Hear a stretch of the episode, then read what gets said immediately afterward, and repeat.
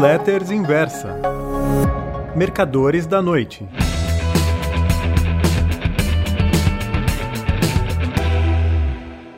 Oi, meus amigos. O título da Newsletters Os Mercadores da Noite de hoje é Partidos sem partidários.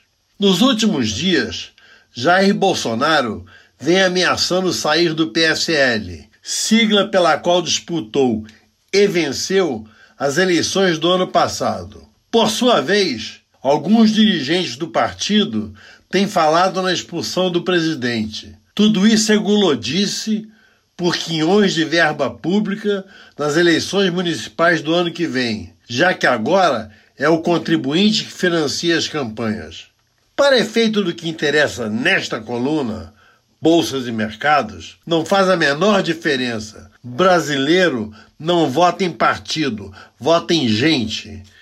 E essa gente, para ser votada, precisa se inscrever em uma agremiação política registrada no TSE. Quando, no dia 29 de outubro de 1945, Getúlio Vargas renunciou à presidência, já estava lá havia 15 anos, para não ser deposto pelos militares, eleições foram convocadas para 34 dias mais tarde, mais precisamente em 2 de dezembro. E quem venceu? Getúlio. Pô, mas como Getúlio? Pode estar perguntando o leitor. Ele não acabara de ser deposto? Na verdade, explico, não foi propriamente Getúlio.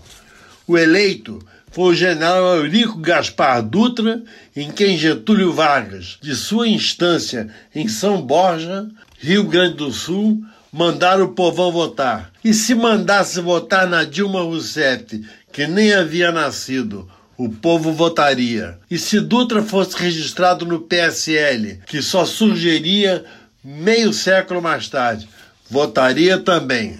Com raras exceções, no Brasil, as pessoas não têm partido.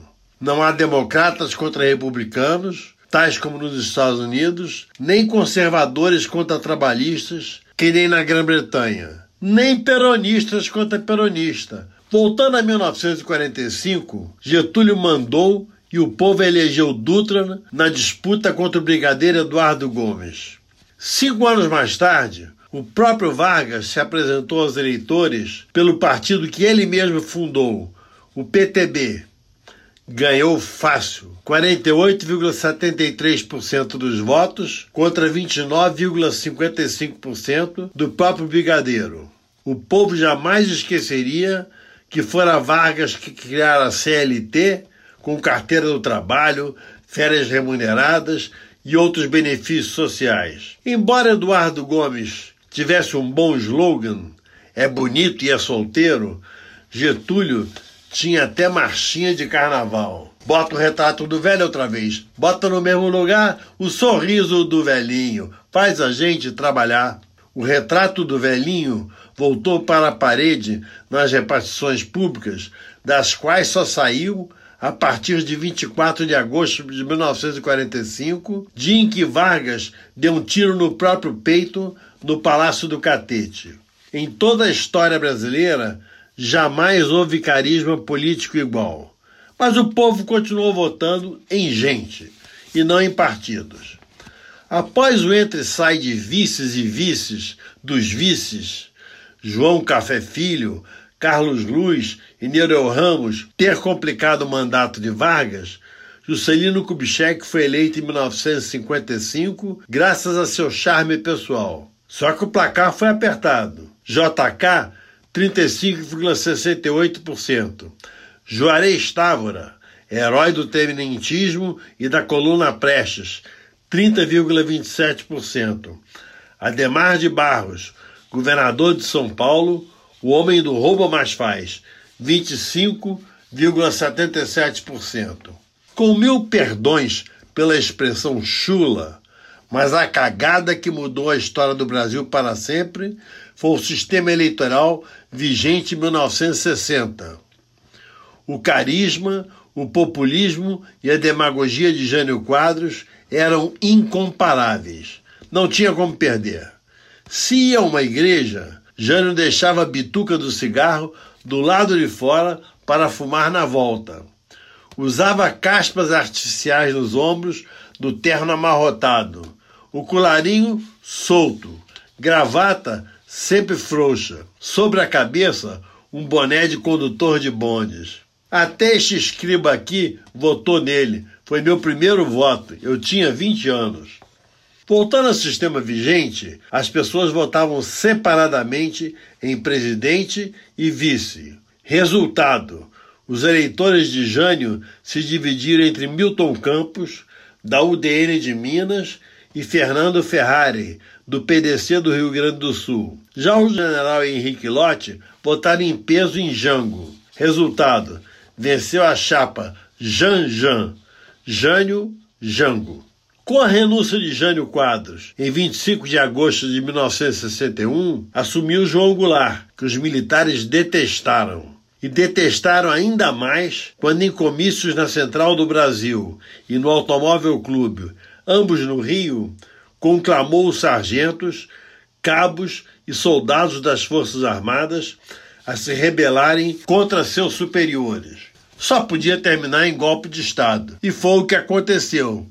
Os militares assumiram em 31 de março de 1964 e mantiveram a faixa até 15 de março de 1985. Carisma, charme pessoal, demagogia, heroísmo, tudo isso foi para o brejo. Os cinco generais que sucederam no Palácio do Planalto, Castelo Branco, Costa e Silva, Médici, Gás e Figueiredo eram escolhidos nos quartéis e impostos ao Congresso, sempre desfalcado daqueles que eram caçados por serem oposição demais. Como o Brasil nunca foi muito de dar sorte nessa história de presidente, o primeiro civil que reunia características de apaziguador com os militares e popularidade com o povo foi eleito, ficou doente na véspera da posse e morreu 38 dias mais tarde. É óbvio que estou falando de Tancredo Neves.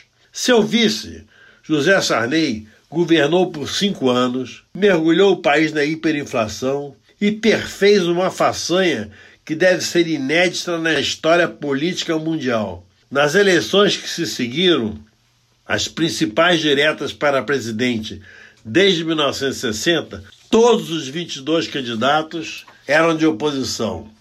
Em 1989, com a vitória de Fernando Collor, o carisma voltou. Jovem, rico, bonito, caçador de marajás, inventou um partido ao acaso, um tal de PRN, e engoliu todo mundo. 1020 dias mais tarde, com prestígio zero, renunciou para não ser empichado. Coisa mais do que comum no Brasil, assumiu o vice, Itamar Franco, cujo ministro da Fazenda, Fernando Henrique Cardoso, presidiu a elaboração do Plano Real. Graças ao prestígio adquirido pelo fim da inflação, em 1998, FHC foi eleito no primeiro turno, dando uma sova em Lula, 54,24% a 27,07%. Ganhou em 25 dos 26 estados. A sova se repetiria quatro anos mais tarde. Agora havia reeleição. 53,06% a 31,71%. Dessa vez ganhou em 23 estados. Asneira dizer que o Brasil voltou no PSDB. Caso contrário, o partido não teria perdido todas as eleições que disputou a seguir. Contando primeiros e segundo turnos, foram oito derrotas, todas para o PT. Brasileiro vota em gente, gente. Em 7 e 28 de outubro de 2018, os brasileiros, em dois turnos, votaram em Jair Bolsonaro. Durante a campanha, ele disse que bandido bom é bandido morto, que menina briga com boneco e menino com carrinho, que corrupto tem dia para cadeia. Disse e colou. O PSL nada teve a ver com isso. Por esse motivo, caro amigo leitor, nem preste atenção a essa briga entre o capitão e o partido que lhe emprestou a legenda. Isso não vai dar nem tomar um voto sequer do capitão. O Brasil é um país de partidos sem partidários. Muito obrigado.